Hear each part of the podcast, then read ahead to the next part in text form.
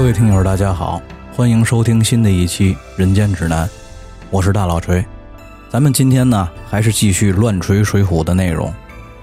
上一次啊，咱们说到杨志带着一担金银财物，在回东京汴梁的路上，遇到了被王伦勒令取投名状的林冲。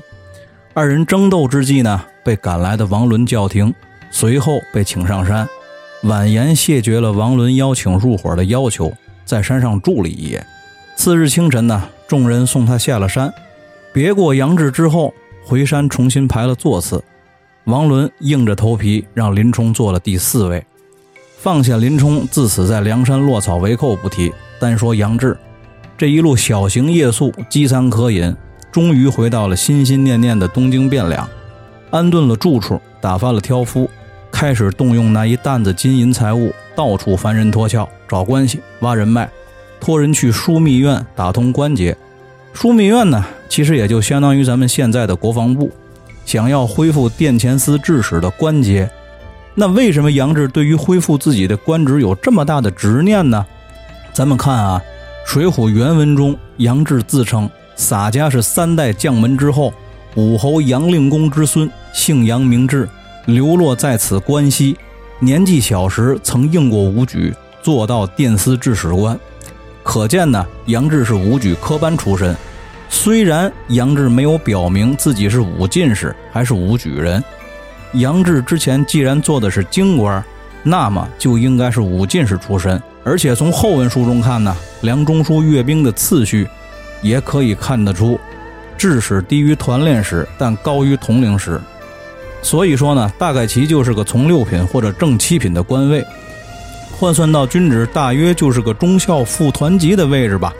嗯，这个也符合宋代的官员任用制度。另外呢，前文书里写，杨志作为制使官，押运花石纲本身也是奉旨的差事，品级也不可能太低。而更重要的一点呢，那就是杨志他自视甚高，而且咱们说杨志也确实出身高贵，放到现在，那就是名副其实根正苗红的红三代。家里头世代簪缨，祖上是名标青史的大宋王朝开国元勋。所以说，杨志无论是从自己的出身考虑，还是出于自己的前程考虑，都还是挺看重自己这份制使官的差事的。杨志啊，这个钱终于是也都花完了，好不容易见到了管事儿的大官高俅，结果呢，高俅骂了他一顿。高俅说什么呢？当年抬举你们十个人。出去替皇上奉旨押运花石纲，人家九个人都平平安安回来了，就你把东西丢了。东西丢了不说回来领罪，反而跑了。这会儿看见天子圣命大赦天下，你倒不傻，还想回来任职。如今看在圣上有大赦旨意的份上，把你前罪免了，复职的事儿免谈。左右把这厮给我插出去。咱们看哈，高俅这个人，甭管人品怎么样。这会儿作为领导，他不肯任用杨志，还真就没错。第一，咱们看啊，别人都完成任务了，就你失败了，说明什么？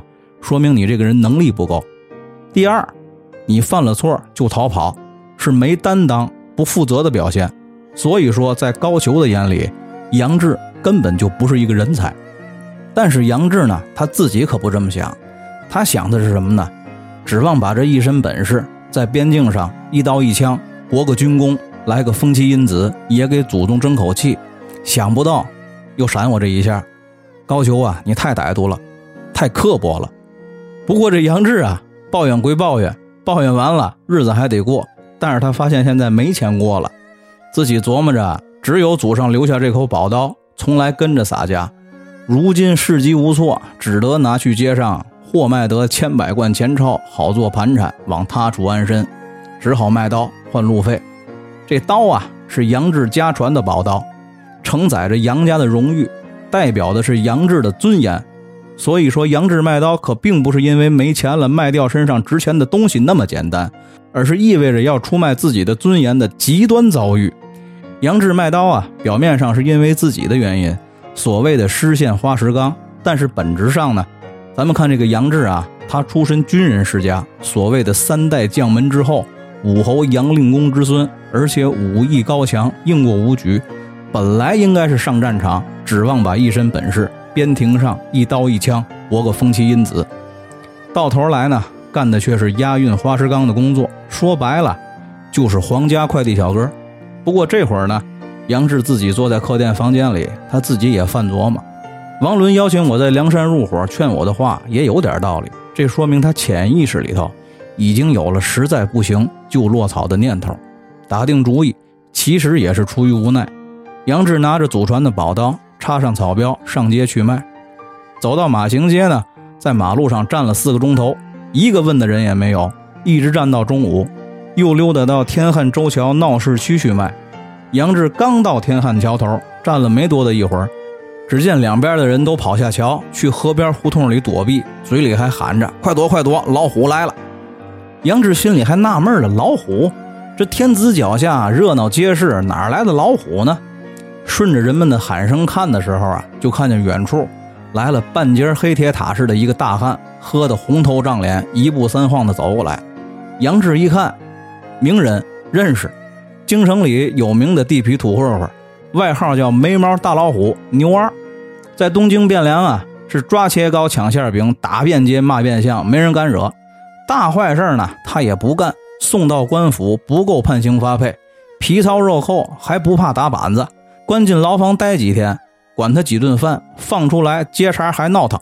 牛二呢，晃荡到杨志面前，从杨志手里就把他那口刀瞪过来，喷着酒气问：“哎，弟弟，你这刀卖多少钱？”杨志说：“这是我祖上留下来的宝刀，卖三千贯。”牛二说：“什么破刀，卖这么贵？我三十文买一把也能切肉切豆腐，你这破刀有什么好的？叫宝刀？”杨志说：“呀，洒家这刀啊，不是市面上卖的破菜刀，我这是宝刀。”牛二问他：“宝刀怎么个宝法？”杨志说：“第一，我这刀切铜剁铁，刃口不卷；第二，吹毛得过；第三，杀人刀上不沾血。”牛二说：“那你剁个铜钱我看看。”杨志说：“你拿来去。”牛二啊，转身就去桥下一个店铺里抢了一把铜钱，数出二十个来，摞成一摞，放在桥栏杆上，喊杨志：“来，弟弟来剁！你要剁开了，哥就给你三千贯。”大伙儿这会儿啊。看这个牛二纠缠杨志，多少放了点心，出来都看热闹，但是也不敢靠前，远远的围着看。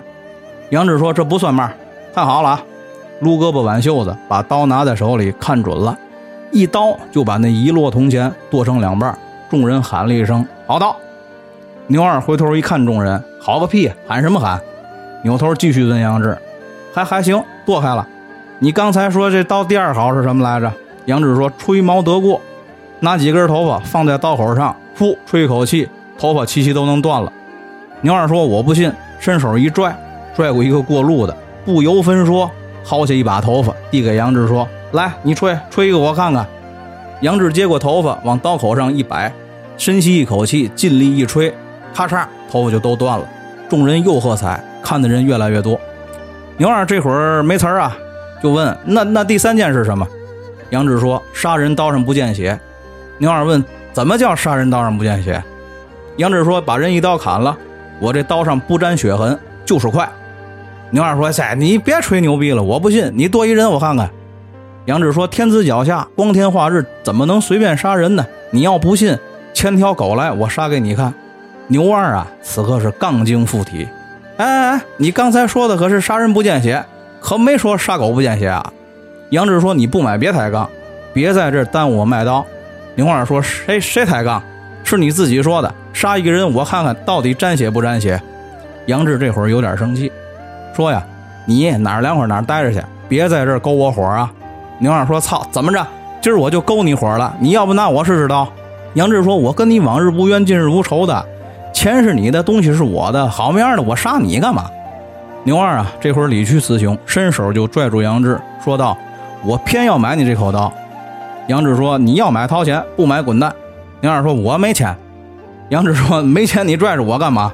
牛二说：“我就要你这口刀。”杨志又说：“我就不给你。”牛二啊，这会儿就开始耍赖了，说：“哎哎哎，你要是站着尿尿的老爷们儿，有种就剁我一刀。”杨志这会儿啊，火也上来了，伸手一巴掌就把牛二推了个公狗晒蛋。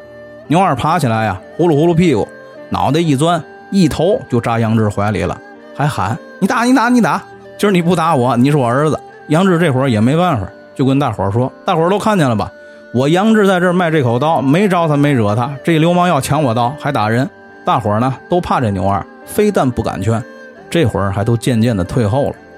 牛二啊，见杨志发动群众，这会儿就说：‘你说什么？我打你！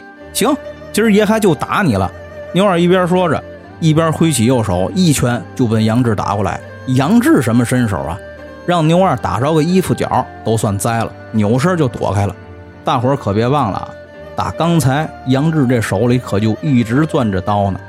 这会儿又让牛二惹得上火，一时兴起，照牛二脖子根上就是一刀，又绕牛二胸脯上又连捅了两刀，血流满地。牛二啊，弥留之际，浑浊的眼里突然闪着惊喜的光，说了一句：“好刀，果然杀人不见血。”一代杠精牛二就这么够奔西方极乐世界去了。所以说啊，大家以后可别瞎抬杠，看看这杠精死的多惨呀！杨志此刻见牛二死了，就叫道：“洒家杀死这个流氓牛二，绝不连累你们。他既然已经死了，大伙儿受累给我做个证，陪我去开封府自首。”大伙儿一看啊，这个杨志是条敢做敢当的汉子，都陪着杨志来到开封府。杨志拿着刀和一众吃瓜群众见了府尹大人。杨志说：“我原本是殿司制使，因为丢了花池缸，被撤职为民，身上没有回家的路费，所以呢。”在天汉桥头卖这口刀，没想到被这个泼皮牛二耍赖，抢我的刀，还先动手打的我，所以呢，我一时生气，手里又拿着刀，把这牛二给杀了。事儿呢，就是这么个事儿，小人句句事实，堂上的各位都能给我作证。大伙儿呢，这会儿也都七嘴八舌的替杨志说明了情况。府尹说，既然是来自首，又有这么多证人，那就免了进门的板子吧。然后呢，就让差役。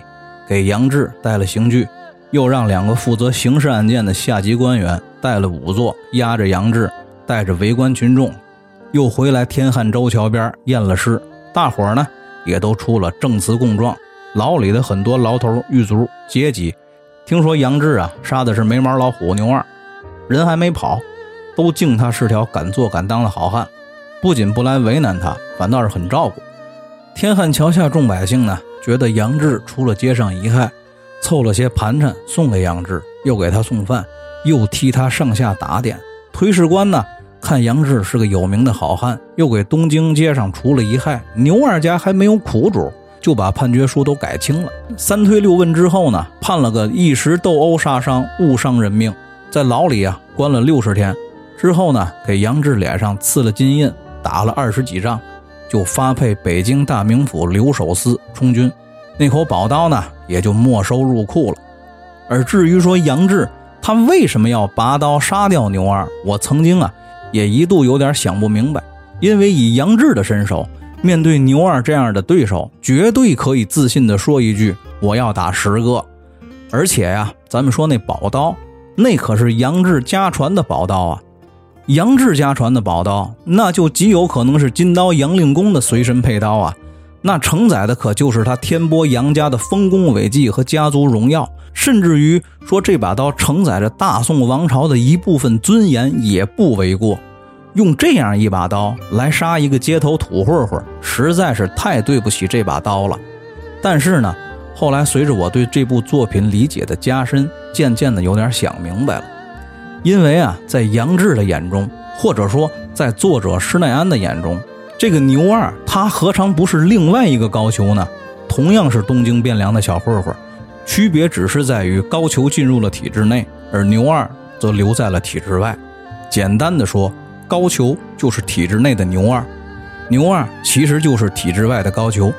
所以说，施耐庵先生让杨志用家传的宝刀杀了牛二，本质上是因为在牛二身上。发现了高俅的身影，于是情急之下难以自已，杀牛二以发泄对高俅的愤怒和不满，甚至是对体制以及朝廷的愤怒和不满。否则的话，以杨志的手段，只要把牛二暴揍一顿，扬长而去就可以了，何必为了一个小混混而吃官司呢？所以说呀，在没有公信力的国家体制中，谁能够有尊严的活着呢？不要说杨志了。就算是宋徽宗赵佶，又能怎么样？到头来不也是沦为异族的阶下囚，受尽凌辱，客死异乡？所以呢，从这个意义上说，我个人觉得杨志卖刀不但是他个人尊严和家族荣耀丧失的写照，其实也是大宋王朝尊严丧失的隐喻。好了，今天的故事和废话就先讲到这里，咱们下次再见。